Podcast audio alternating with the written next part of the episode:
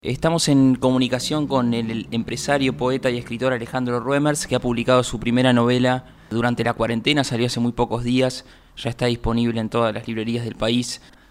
Hola Alejandro, ¿cómo te va? Buenas noches, mi nombre es Federico, un placer recibirte desde Mar del Plata. ¿Cómo va? Hola Fede, ¿cómo estás? Buenas noches. Bueno, eh, la cuarentena te encontró con una novela nueva, eh, ¿dónde estás físicamente? Eh, pasándola y también si la cuarentena te ayudó a terminar de escribirla o solamente los tiempos hicieron que salga ahora. Este, yo estoy en, la Sierra de Córdoba, en la Sierra Grande, en el Valle de Calamuchita, y no, la novela este, la escribí el año pasado, este, la terminé a fin de año, justo en diciembre, pero bueno, entre conseguir un editor y se pueda editar, porque claro, justo la pandemia hizo que se pararan las imprentas y bueno, recién salió ahora. Y no quise dejar de presentarla porque, claro, a mí me gusta presentar el libro y hacer una reunión, estar físicamente en el lugar, hacer ahí unas entrevistas, pero bueno, eso no, no tengo posibilidad y, y además yo, es posible que viaje en las próximas semanas al exterior, entonces bueno, la presentamos así como se hace ahora, en forma virtual, este, radio, hice alguna entrevista también con imagen. Y bueno, lo importante es que el libro está, está ya en, las librerías este, Jenny, en el Ateneo, se puede comprar también por Mercado Libre, donde se, digamos, pedirlo online. La novela se llama Vivir se escribe en presente y eh, hay cuatro personajes principales. Eh, uno de ellos, eh, de mis preferidos, que se llama Fernando, al cual el padre le dice que eh, el periodismo no es más que chisme tomado en serio. ¿Hay algo de autobiográfico en la novela o, personajes a los cuales podemos transferir sus pensamientos a, a los tuyos?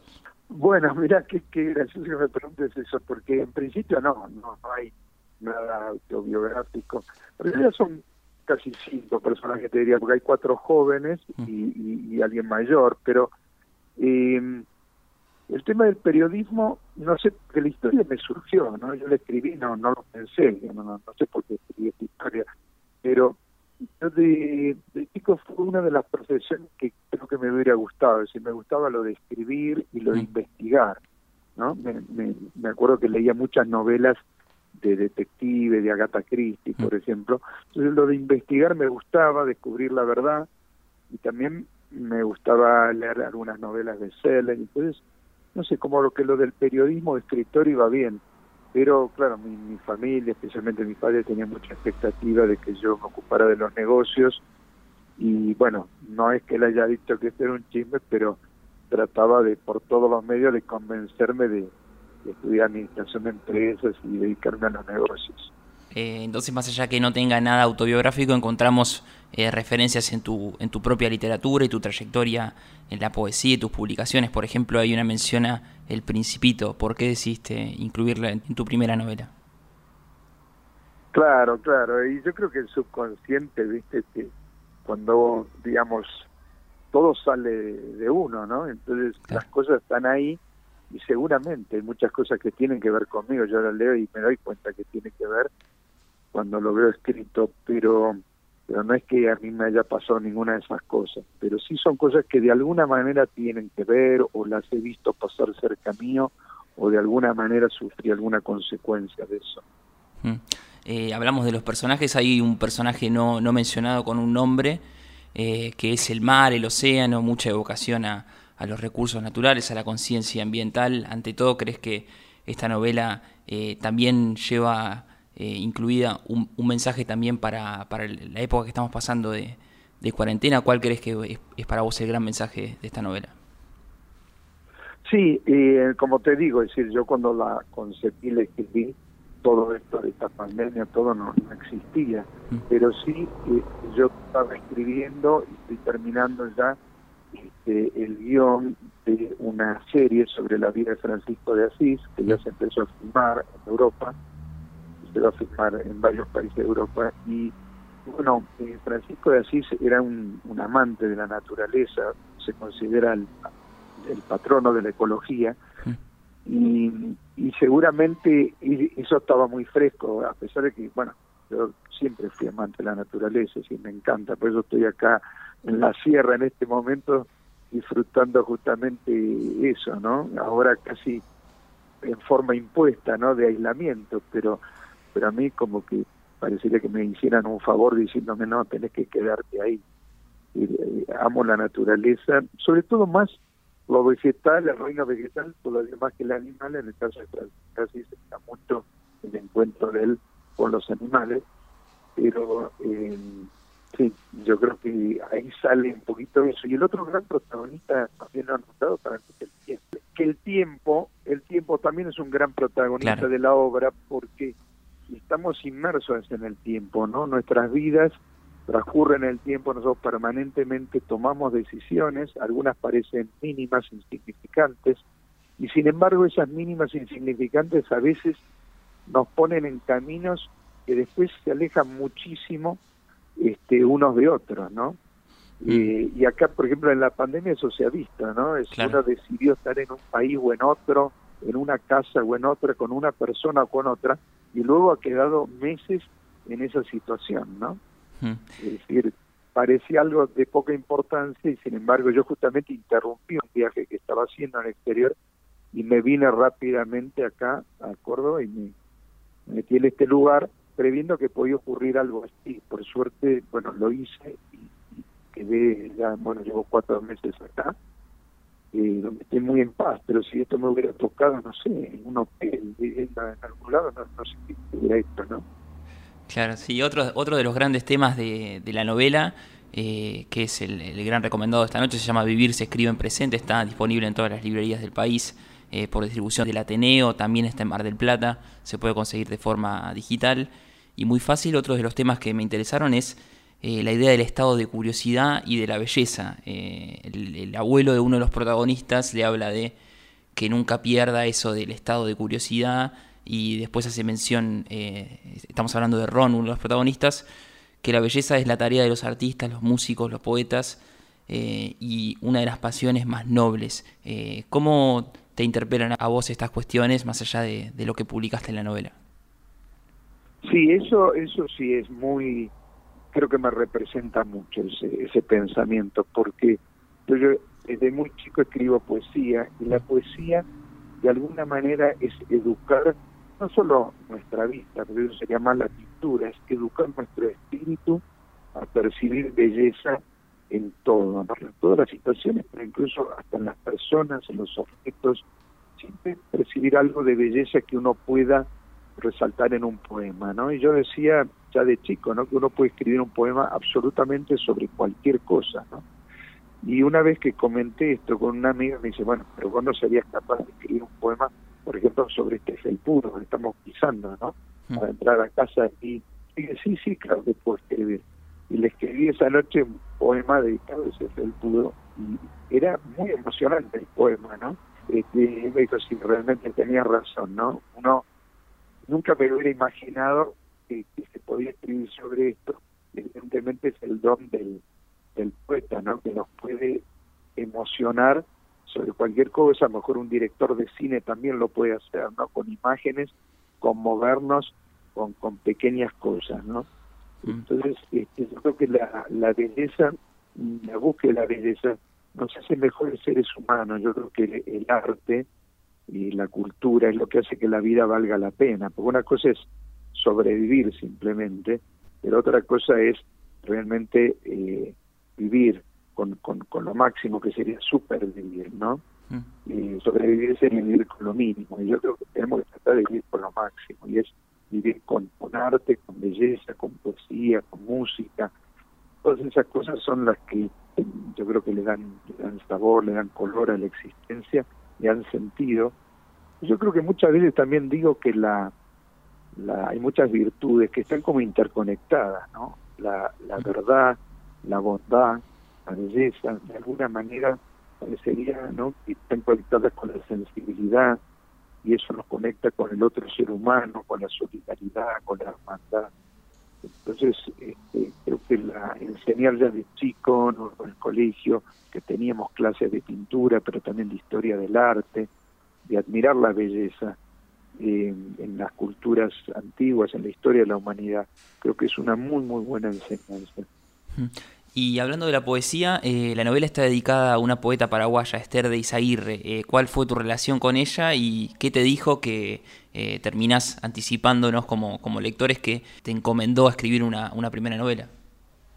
Sí, la verdad que yo le he querido mucho a Esther y estoy feliz de poder haberle hecho este homenaje póstumo, ¿no? Mm. Porque ella me escuchó una vez presentar un libro mío de poesía yo leí los poemas, no recuerdo bien si fue en la Feria del Libro, donde fue que yo leí en la Sociedad Argentina de Escritores, me escuchó, le gustó mucho mi poesía, empezamos a conversar, a charlar, y me dijo que quería que yo fuera vicepresidente de la Asociación Americana de Poesía que ella presidía.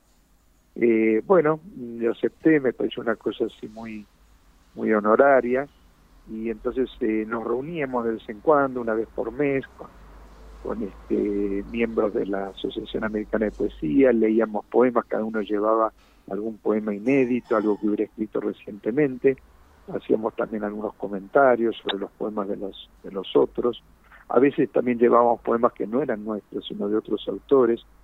Me acuerdo que, que ella fue una de las primeras personas a las que yo le llevé el manuscrito de mi pequeña novela anterior al regreso al joven príncipe, ¿no? que después resultó tan exitosa en todo el mundo, ¿no? en más de 30 idiomas traducida y todo.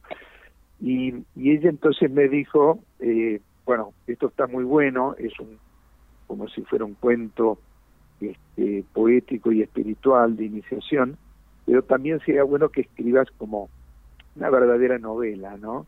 Un relato. Y yo siempre le decía que que no, que no sentía eso, que me parecía que eso era más para este, escritores que hacen del escribir su profesión, que tienen su rutina, de escribir, que bueno, quieren vender libros, hacer de eso su, su forma de vida.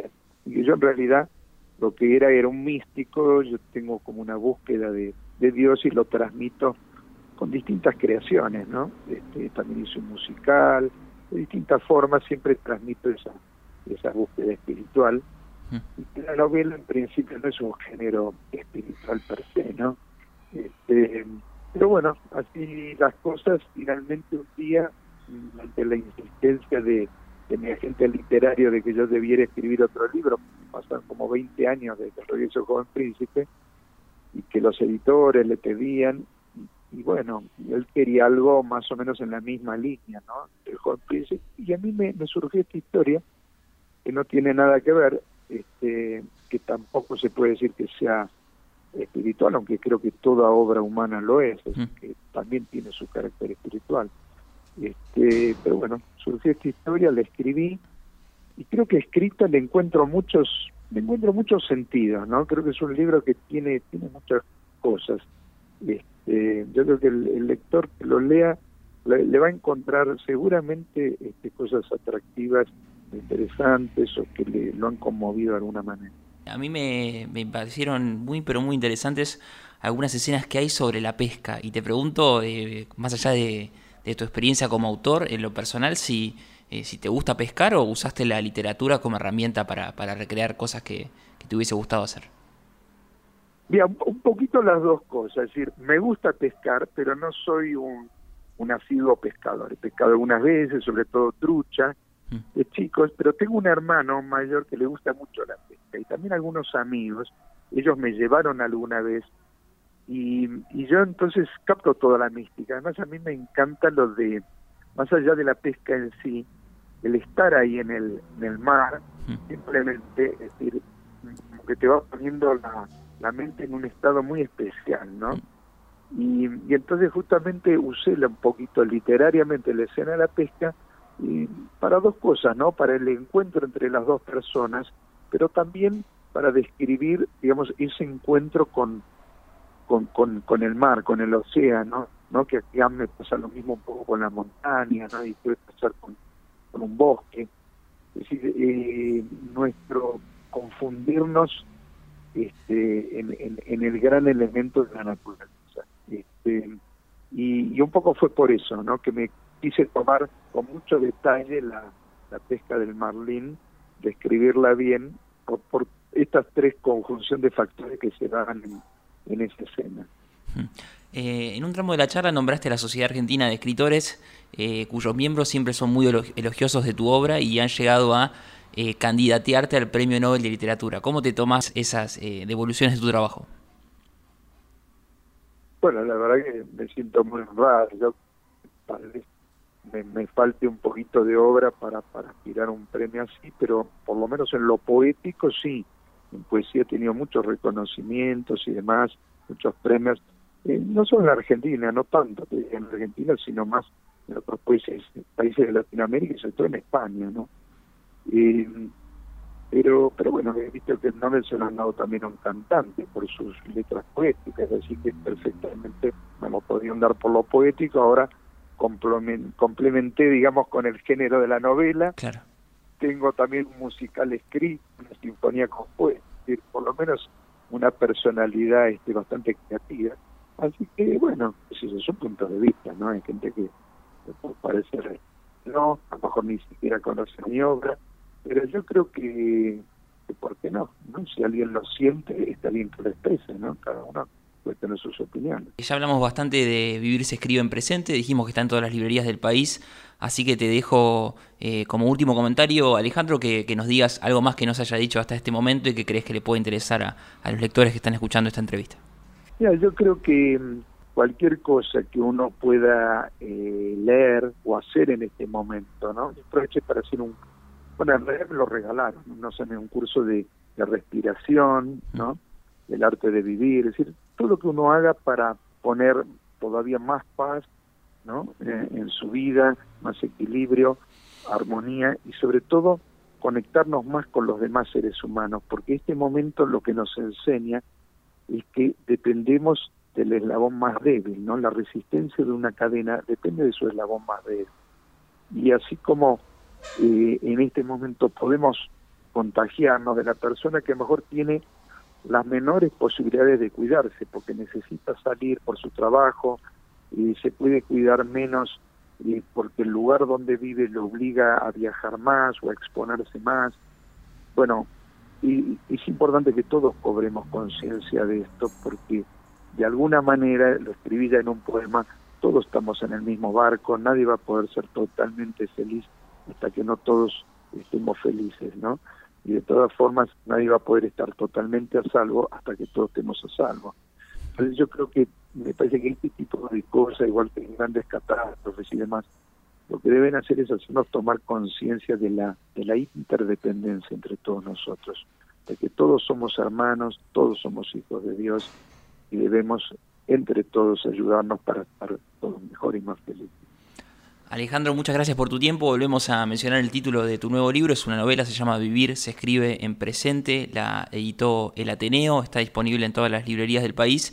Y te agradezco mucho por tu tiempo y tu gentileza para Radio Brisas. No, gracias, gracias Federico por tu, llamado y bueno, esta amable charla. Muchas gracias. Muchas gracias. Hablamos con el empresario, poeta y escritor Alejandro Ruemers, que publicó a principios de junio su último libro, se llama Vivir, se escribe en presente y está en todas las librerías del país.